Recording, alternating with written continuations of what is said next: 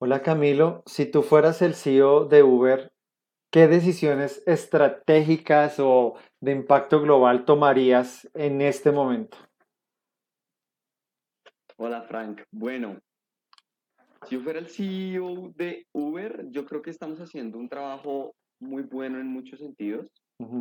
Creo que estamos enfocados en lo que tenemos que enfocarnos. Si lo vemos desde un punto de vista global, pues nos hemos acogido a la regulación que nos han propuesto los gobiernos, ujú, eh, hemos, hemos podido negociar ciertos puntos importantes, por ejemplo, en el Reino Unido, en algunos países de Europa y demás.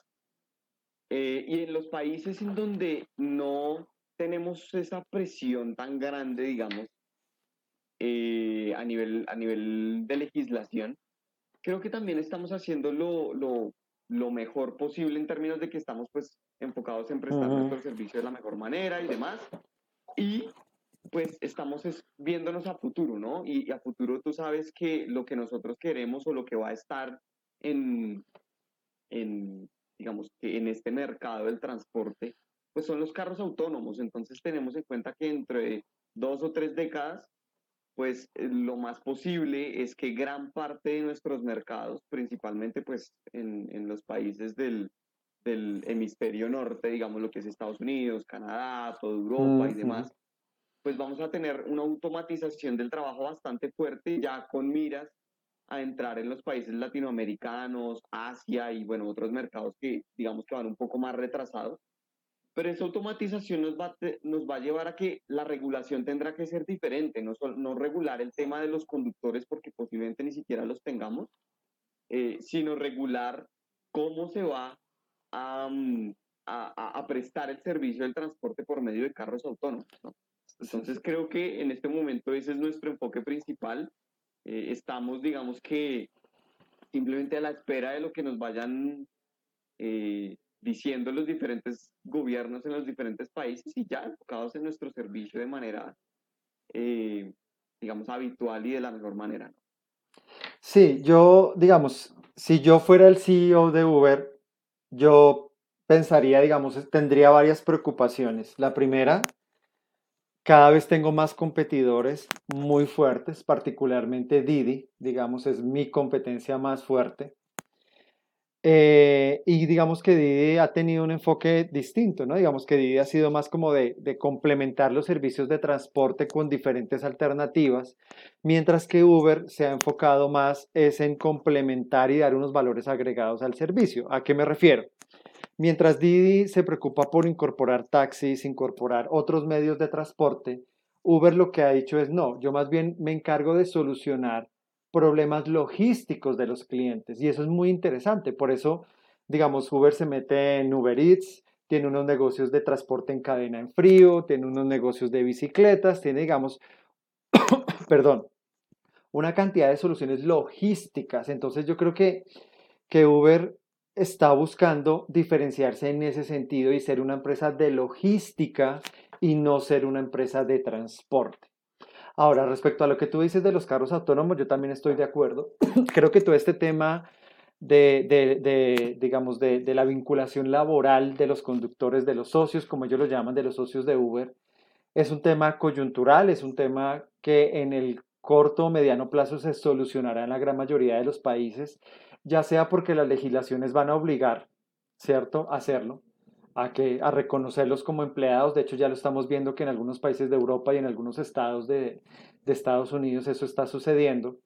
Pero yo no estaría tan preocupado, yo creo que eso, eso hace parte de mi modelo de negocio, creo que eso ya está contemplado porque finalmente el futuro son los carros autónomos, los drones, los robots entregando mercancía. Entonces, si yo soy una empresa de logística, yo lo que voy a hacer es tecnificar eh, y eliminar ese aspecto humano de mi negocio lo que más pueda, ¿no?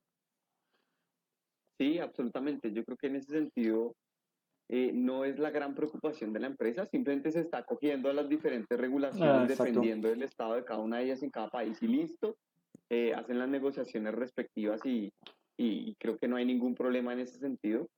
Yo creería que hay una sola cosa en particular también que Uber también podría empezar a trabajar y es cómo yo puedo quizás también trabajar con todos los conductores que yo tengo ahora y prepararlos para un eventual futuro en ese sentido, ¿no? Donde vamos a ver una automatización de trabajo muy grande, porque este es un sector que mueve muchísimos empleos.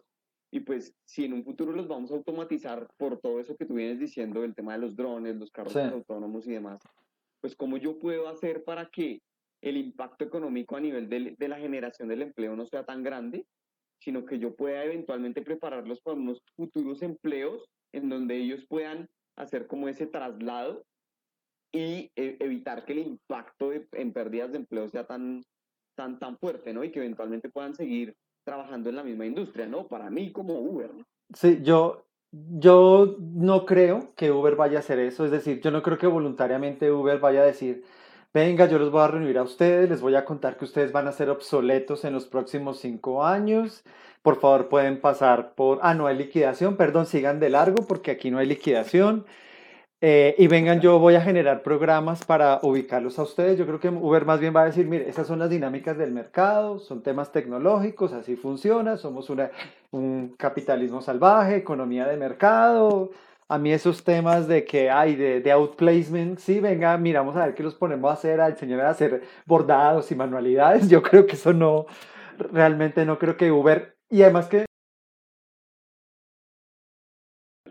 Bueno, una vez superadas nuestras fallas técnicas, ¿cierto, Camilo? Eh, ¿En qué íbamos? Ya a mí ya se me olvidó, ya que se quiebre Uber. Yo la verdad ya no me acuerdo.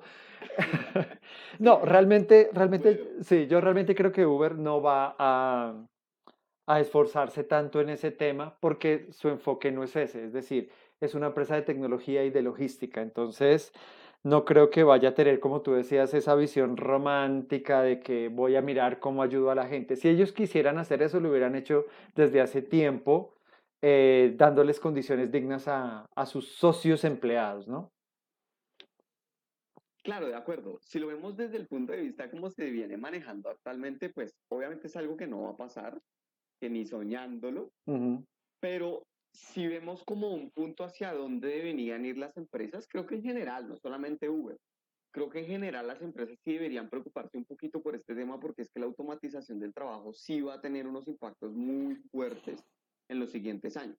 Entonces, quizás eso también vaya a generar que, obviamente, si no hay empleo, pues hay pérdidas de poder adquisitivo e incluso las mismas empresas se van a ver afectadas. Entonces, quizás puedan generarse algunas dinámicas en ese sentido pero si lo vemos como tú lo estás viendo, claro, efectivamente este romanticismo, pues en teoría no, no debería ni siquiera plantearse, no debería estar ni siquiera dentro de esta conversación. Es, eh, exacto, y, y, hay un tema ahí, es como para, para cerrar la discusión, y es, mira, la revolución industrial destruyó muchos empleos, pero también creó muchos, entonces yo creo que, que, venir a, satanizar la robotización, la automatización, eso me parece que es, es, una discusión que no tiene ningún sentido y que está perdida realmente. Entonces, simplemente lo que tenemos que hacer es aceptar, aceptar las, eh, lo que se viene y prepararnos más bien para eso. ¿No te parece, Camilo? Ah, no, total.